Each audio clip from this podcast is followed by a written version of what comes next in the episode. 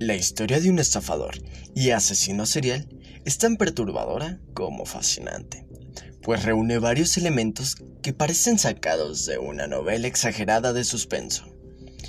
Esta es la historia de Herman Webster, el primer asesino serial de los Estados Unidos. Buenas noches, cópatas, y bienvenidos nuevamente a este nuevo episodio de Antes de Dormir. Después de un periodo de vacaciones, les traigo la historia del primer asesino en serie de los Estados Unidos. Sin más por el momento, comenzamos.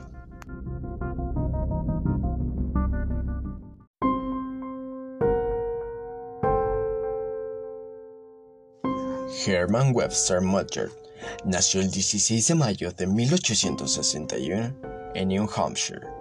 El rumbo que seguiría su breve pero intensa vida empezó a delinearse desde sus primeros años, cuando tuvo que lidiar con una madre puritana y un padre abusivo. Poco a poco empezó a sentir un profundo odio contra las mujeres. Esto lo llevó a buscar la forma de aprovecharse de ellas. Además de ser físicamente agraciado y vestir de forma elegante, Mudgett tenía un encanto especial para atraer mujeres. Aprovechando este talento, a los 18 años enamoró a una joven llamada Clara, perteneciente a una familia rica de la época. Al poco tiempo se casó con ella y se pagó los estudios de medicina en la Universidad de Michigan. Al graduarse, Mudgett dejó a su esposa. Su próxima pareja fue una viuda propietaria de una casa de huéspedes, de la que también se aprovechó por muchísimos meses antes de viajar a Chicago. Ahí sedujo también a otra millonaria y mediante la falsificación de documentos le estafó más o menos 5 mil dólares. No es coincidencia que al poco tiempo cambió su nombre a H.H. H. Holmes, porque este se volvió amante de otra viuda. De manera quirúrgica se aseguró de alterar sus documentos contables y luego la desapareció para volverse dueño de sus bienes.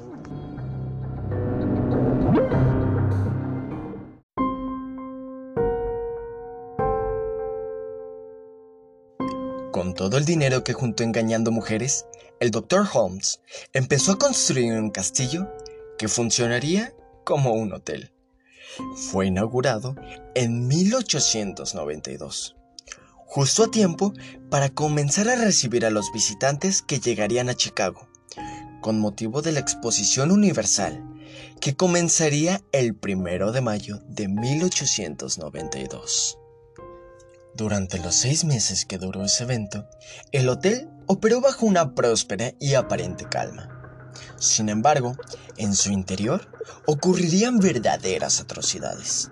Y es que, desde su construcción Herman Webster, ahora llamado Henry Howard Holmes, se encargó de que cada una de las habitaciones pudiera cerrarse herméticamente, tuviera trampas y accesos secretos a una red de pasillos laberínticos, además de que los espejos en realidad eran ventanas desde las que Holmes podía espiar a sus clientes. De entre todas las mujeres que llegaban al hotel, Holmes elegía a las que fueran ricas, se hospedaran sin compañía y provinieran de un estado lejano. Pero en el momento menos pensado, un sistema oculto liberaba gas para asfixiar al ocupante de la habitación. Después, los cadáveres eran llevados a un montacargas y este los arrojaba a unos toboganes que llevaban hasta una bodega. Ahí los cuerpos eran disueltos en cubetas de ácido sulfúrico o incluso incinerados. Otras veces, la víctima no moría y era torturada de diversas formas.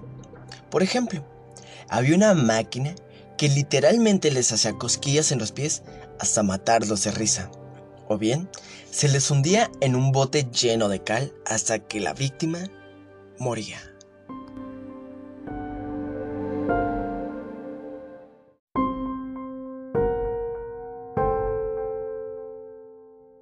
Seis meses más tarde, al terminar la exposición universal en Chicago, el hotel empezó a perder clientela y los costos de mantenimiento lo hicieron inviable. Entonces, el doctor encontró una nueva forma de subsistir, estafando empresas aseguradoras. Primero, incendió el último piso de su hogar para reclamar una prima de 60 mil dólares. Para su desgracia, la aseguradora descubrió su plan y Holmes escapó a Texas, donde siguió realizando estafas. Una de ellas incluso lo llevó a la cárcel y, aunque pagó una fianza, pronto pudo salir. Al salir de prisión, se asoció con un hombre conocido como Peterson y juntos idearon un nuevo golpe delictivo. Peterson contrataría un seguro de vida en Filadelfia y poco después conseguirían un cadáver al que desfigurarían para hacerlo pasar por el asegurado. La mujer de Peterson cobraría el seguro, mientras el supuesto muerto se escondería un rato en Sudamérica. El dinero obtenido sería repartido entre Holmes y su cómplice. El plan sufrió una pequeña variable, cuando Holmes decidió asesinar al Peterson real y evitarse el problema de tener que buscar un cadáver. Una vez que la señora de Peterson cobró el seguro, Holmes se deshizo tanto de ella como de sus hijos.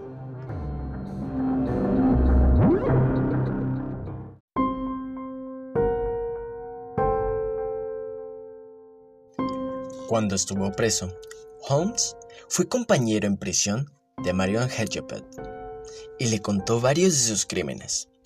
No pasó mucho tiempo para que éste fuera investigado por un detective contratado por la aseguradora defraudada. Las investigaciones demostraron que Holmes asesinó a Peterson y a su familia completa. Cuando las autoridades catearon el hotel, se toparon con hallazgos macabros, como instrumentos de disección, herramientas de tortura o incluso un horno con la capacidad de quemar cuerpos humanos. En el juicio, varios ex trabajadores de Holmes declararon en su contra. Inclusive uno de ellos dijo que recibía la cantidad de 36 dólares por cada cadáver que él descarnaba. Finalmente Holmes confesó haber asesinado a 27 personas. Sin embargo, hay criminólogos que le atribuyen alrededor de 200 muertes, y el Tribunal de Filadelfia lo condenó a muerte. Este Don Juan del Crimen fue arcado un 7 de mayo de 1896, a la edad de 34 años.